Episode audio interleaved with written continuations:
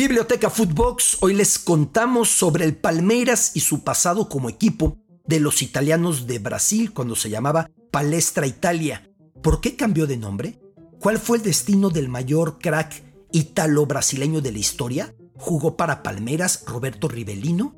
¿Por qué se dice que fue el primer campeón de un mundial de clubes mucho antes de que existiera siquiera la Copa Intercontinental? Todo eso hoy en Biblioteca Footbox. El fútbol también tiene cultura. En Inglaterra hay un equipo que nunca camina solo.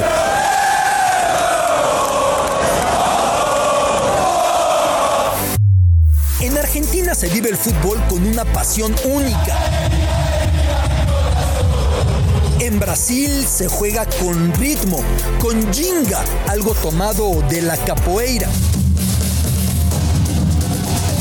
México lo disfrutamos con nuestro muy particular folclore.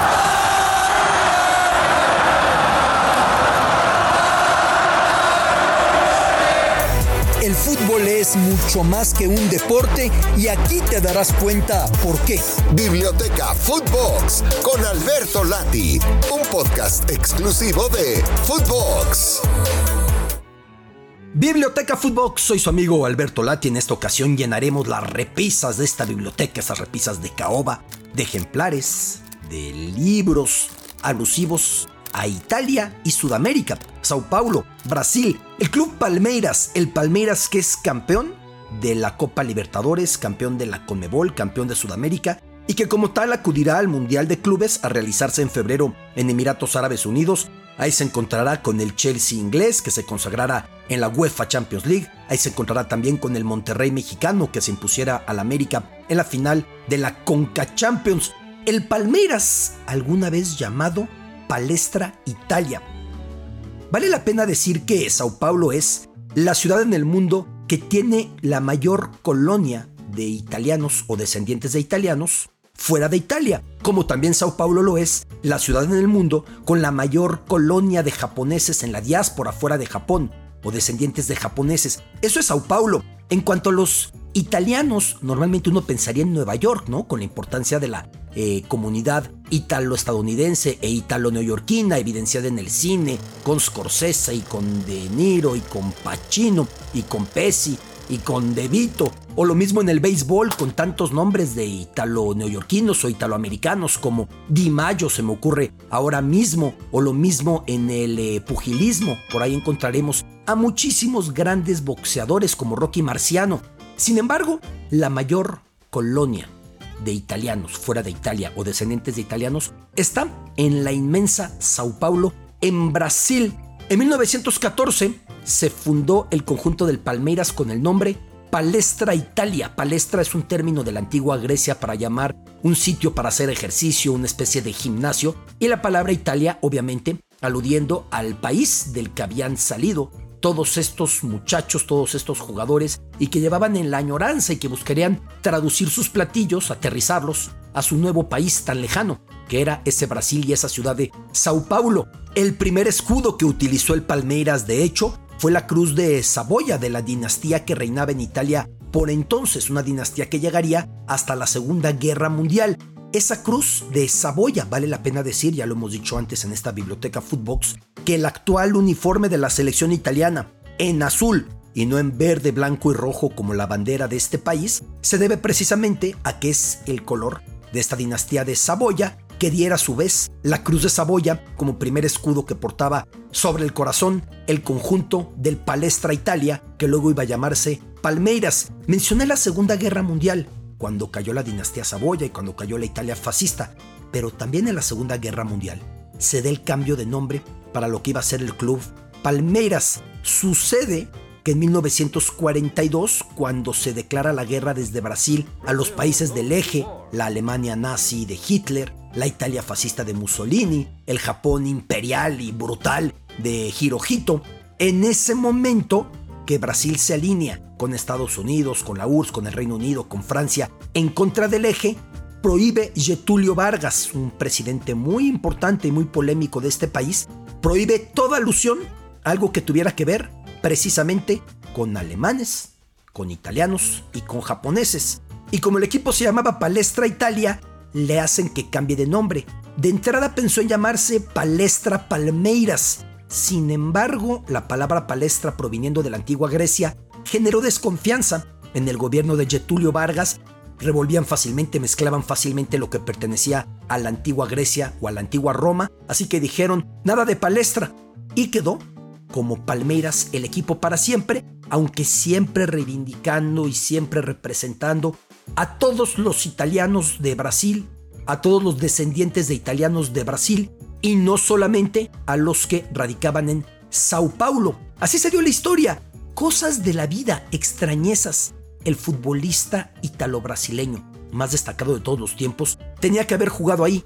Me refiero al maravilloso e inolvidable Roberto Rivellino, nacido un par de años después de que el Palestra Italia cambiara su nombre por Palmeiras. El abuelo de Roberto Rivellino, Nicolino Rivellino, había atravesado el Océano Atlántico desde el pueblo italiano de Machiagodena y sus hijos vivían en Sao Paulo y destacaban jugando fútbol. Y así llevaron al jovencito, al jovencito Roberto Rivellino, a que se probara con el conjunto del Palmeiras. Fue tal su desilusión cuando no lo aceptaron que decidió irse al acérrimo rival. Por siempre hubo una polémica, porque en el Palmeiras dijeron que Roberto Rivellino no tuvo la paciencia para mostrar su calidad. A su vez, Roberto Rivellino siempre dijo que todo lo contrario, que lo maltrataron, que lo ningunearon, que no le dieron confianza, que lo hicieron sentir muy mal y que por eso se fue con el acérrimo rival. Pero es una de esas crisis históricas para el fútbol brasileño, una de esas paradojas, que el máximo crack ítalo-brasileño que haya existido y que difícilmente existirá otro de ese nivel, no haya jugado para el equipo de los italianos de Brasil, sino para el acérrimo rival, para el Corinthians. De hecho, alguna vez me confirmaba el gran Roberto Rivellino, y así lo coloco en mi libro 100 genios del balón, me contaba que ellos tenían un loro y que el oro, la palabra que repetía constantemente en la casa mientras Roberto Rivellino ensayaba sus poderosos remates con el balón, lo que repetía el oro era Palmeiras, Palmeiras, que entrabas a la casa y que el loro estaba repitiendo Palmeiras, Palmeiras. Tuvieron que reeducar al loro cuando Rivellino terminó destacando para el equipo del Corinthians y desde ahí como plataforma siendo una figura máxima en la historia del fútbol brasileño, campeón del mundo en México 70, después iría también a los mundiales del, 74 en Alemania, 78 en Argentina, heredando el 10 de Pelé, la persona que se quedó el 10 en el dorsal en la selección verde amarela fue Rivelino, después de que Pelé se retirara de la selección pasada la Copa del Mundo de México. Pero más allá de eso, hay alusiones al duelo entre Palmeiras y Corinthians en la literatura brasileña tantísimo tiempo atrás como en 1927.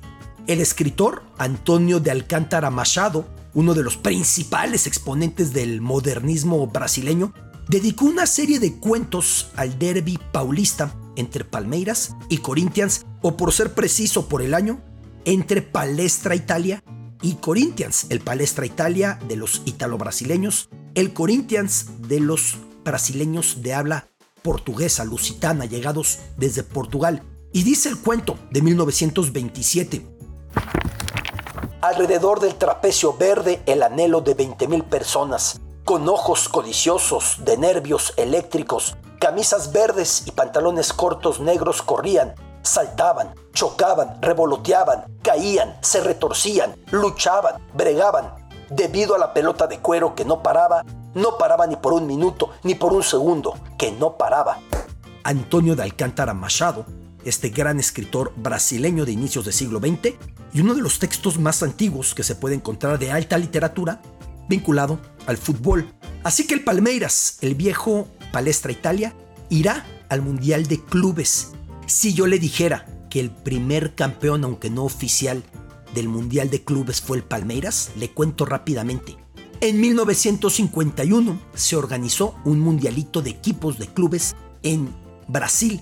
Allí estuvieron reunidos los campeones de seis ligas extranjeras como Italia, Francia y Uruguay, además de Vasco da Gama, y Palmeiras, el vasco campeón del torneo Carioca, o sea, de Río de Janeiro, y el Palmeiras, el vigente campeón del torneo Paulista, o sea, de la región de Sao Paulo.